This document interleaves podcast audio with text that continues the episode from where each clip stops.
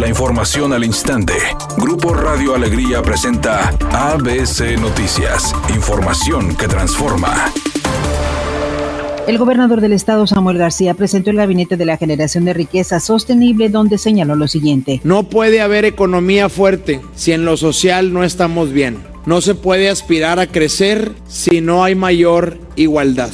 Igualdad sin prosperidad económica no va a permitir la vida libre y digna de los neoloneses. Por otra parte, el mandatario estatal habló de la nueva Secretaría de Turismo. Vamos también a desarrollar una Secretaría de Turismo que logre homologar la difusión y expander las visitas que el Estado de Nuevo León atrae a sus parques, a sus centros y sobre todo a procurar el ecoturismo y especializarnos en el turismo médico, en el turismo de negocios y otros en los cuales la ciudad de Monterrey y el estado de Nuevo León somos referentes. Finalmente destacó en su administración estatal lo siguiente. Somos un gobierno verde. Nos toca hoy ser el gobierno más joven de México y el más joven en la historia de Nuevo León. Y eso nos obliga a dejar un sello sostenible. Hemos firmado innumerables tratados internacionales, convenios, compromisos con la ONU, objetivos de desarrollo sustentable, el mismo plan estratégico de Consejo Nuevo León que nos orienta que ya no podemos dañar más nuestro medio ambiente. Por eso subrayamos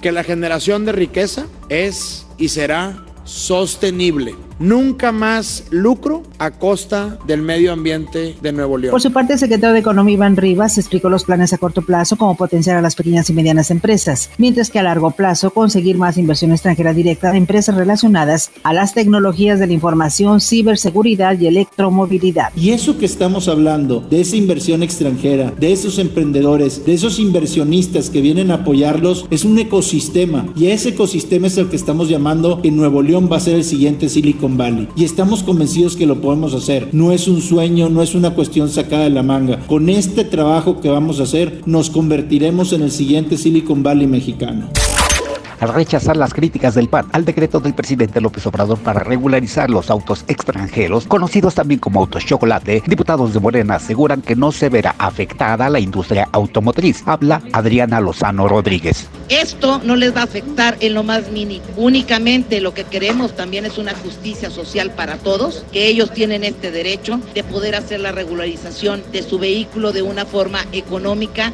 Editorial ABC con Eduardo Garza. La ley antitabaco va en serio, ya no se fuma en bares, cantinas, antros ni restaurantes. Antes era fumar a discreción, ahora nada y las multas son de miles de pesos. Hay quien dice que esta seca de tabaco durará máximo tres meses. A ver qué tan firme se quedan aplicando la ley en la Secretaría de Salud en Nuevo León.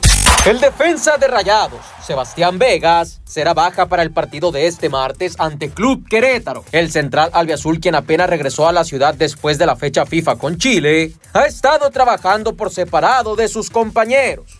Todo esto derivado de una molestia muscular que no le permitió hacer el viaje con el equipo. Sin embargo, se espera que esté sin ningún problema para el partido del fin de semana en contra de Necaxa.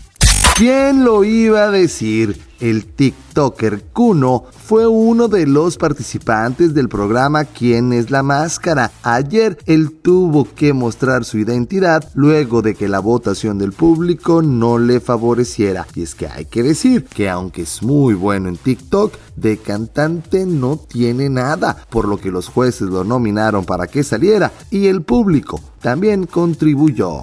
Amigo automovilista, buenas tardes. Tenga usted mucha precaución. Nos llega el reporte de un accidente vial sobre la avenida Garzazada en su cruce con la calle Juventino Rosas en el municipio de Monterrey. Autoridades trabajan en el sitio. También nos llega el reporte de tráfico lento en los alrededores de la macroplaza de Monterrey, es decir, sobre la calle Zaragoza, Padre Mier, Suazua y también Doctor Cos. Esto debido a la vacunación que se lleva a cabo en la explanada de los héroes. Por favor, tenga mucha precaución al conducir. Utilice el cinturón de seguridad y no utilice el celular mientras conduce.